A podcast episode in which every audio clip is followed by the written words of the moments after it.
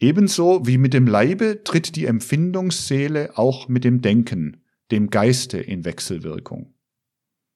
Zunächst dient ihr das Denken. Der Mensch bildet sich Gedanken über seine Empfindungen. Dadurch klärt er sich über die Außenwelt auf. Das Kind, das sich verbrannt hat, denkt nach und gelangt zu dem Gedanken, das Feuer brennt. Auch seinen Trieben, Instinkten und Leidenschaften folgte der Mensch nicht blindlings. Sein Nachdenken führt die Gelegenheit herbei, durch die er sie befriedigen kann. Was man materielle Kultur nennt, bewegt sich durchaus in dieser Richtung. Sie besteht in den Diensten, die das Denken der Empfindungsseele leistet. Unermessliche Summen von Denkkräften werden auf dieses Ziel gerichtet. Denkkraft ist es, die Schiffe, Eisenbahnen, Telegraphen, Telefone gebaut hat. Und alles das dient zum weitaus größten Teil zur Befriedigung von Bedürfnissen der Empfindungsseelen. In ähnlicher Art wie die Lebensbildekraft den physischen Körper durchdringt, so durchdringt die Denkkraft die Empfindungsseele. Die Lebensbildekraft knüpft den physischen Körper an Vorfahren und Nachkommen und stellt ihn dadurch in eine Gesetzmäßigkeit hinein, die das bloß Mineralische nichts angeht. Ebenso stellt die Denkkraft die Seele in eine Gesetzmäßigkeit hinein, der sie als bloße Empfindungsseele nicht angehört. Durch die Empfindungsseele ist der Mensch dem Tiere verwandt. Auch beim Tiere bemerken wir das Vorhandensein von Empfindungen, Trieben, Instinkten und Leidenschaften. Aber das Tier folgt diesem unmittelbar. Sie werden bei ihm nicht mit selbstständigen, über das unmittelbare Erleben hinausgehenden Gedanken durchwoben. Auch beim unentwickelten Menschen ist das bis zu einem gewissen Grade der Fall. Die bloße Empfindungsseele ist daher verschieden von dem entwickelten höheren Seelengliede, welches das Denken in seinen Dienst stellt. Als Verstandesseele sei diese vom Denken bediente Seele bezeichnet.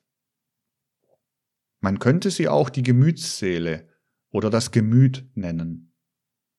Die Verstandesseele durchdringt die Empfindungsseele.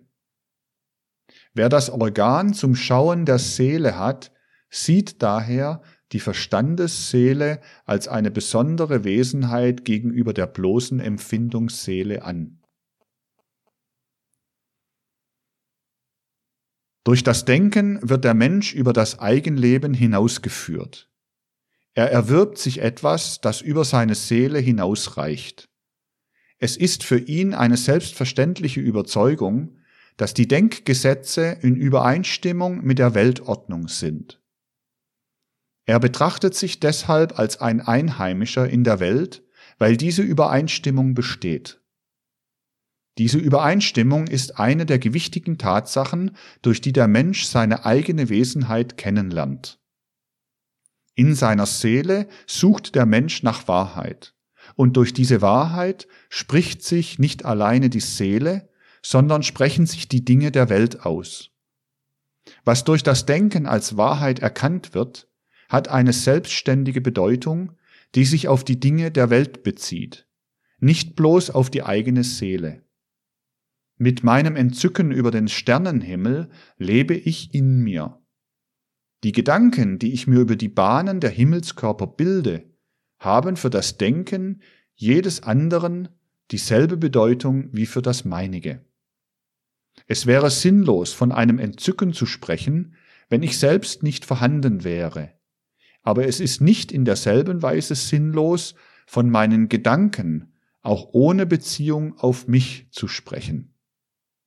Denn die Wahrheit, die ich heute denke, war auch gestern wahr und wird morgen wahr sein, obschon ich mich nur heute mit ihr beschäftige. Macht eine Erkenntnis mir Freude, so ist diese Freude so lange von Bedeutung, als sie in mir lebt. Die Wahrheit der Erkenntnis hat ihre Bedeutung ganz unabhängig von dieser Freude. In dem Ergreifen der Wahrheit verbindet sich die Seele mit etwas, das seinen Wert in sich selbst trägt. Und dieser Wert verschwindet nicht mit der Seelenempfindung, ebenso wenig, wie er mit dieser entstanden ist. Was wirklich Wahrheit ist, das entsteht nicht und vergeht nicht. Das hat eine Bedeutung, die nicht vernichtet werden kann.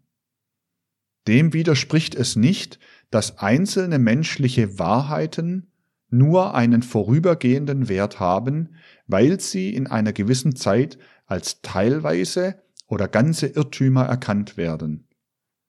Denn der Mensch muss sich sagen, dass die Wahrheit doch in sich selbst besteht, wenn auch seine Gedanken nur vergängliche Erscheinungsformen der ewigen Wahrheit sind.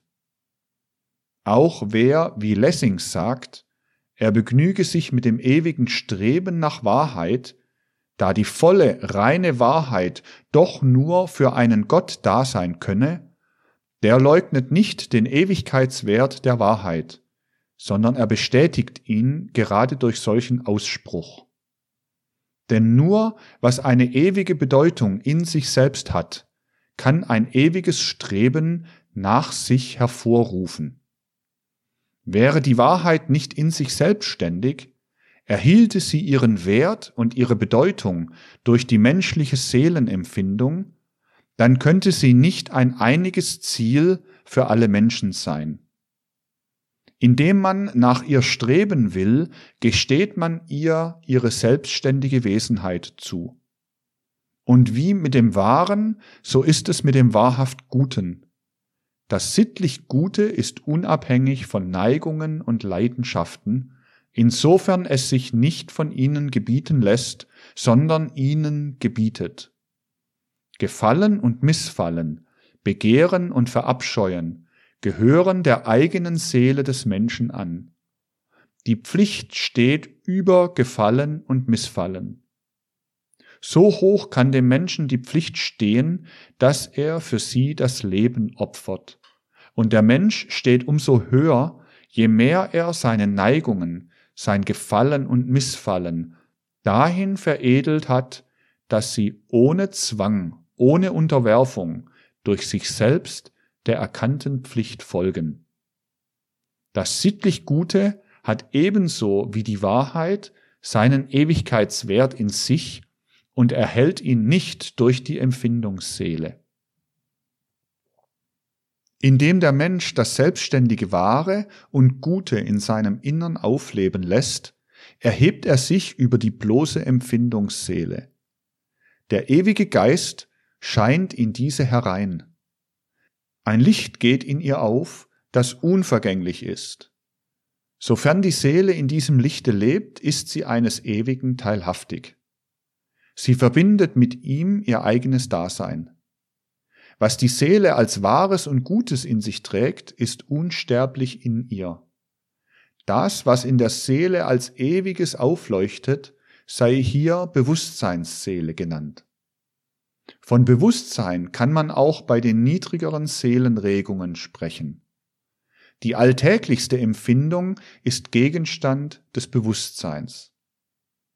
Insofern kommt auch dem Tiere Bewusstsein zu.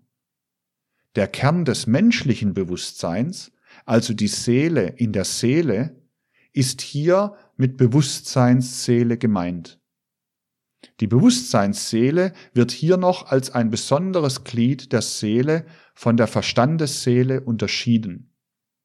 Diese letztere ist noch in die Empfindungen, in die Triebe, Affekte und so weiter verstrickt. Jeder Mensch weiß, wie ihm zunächst das als wahr gilt, was er in seinen Empfindungen und so weiter vorzieht. Erst diejenige Wahrheit aber ist die bleibende, die sich losgelöst hat von allem Beigeschmack solcher Sympathien und Antipathien der Empfindungen und so weiter. Die Wahrheit ist wahr, auch wenn sich alle persönlichen Gefühle gegen sie auflehnen. Derjenige Teil der Seele, in dem diese Wahrheit lebt, soll Bewusstseinsseele genannt werden.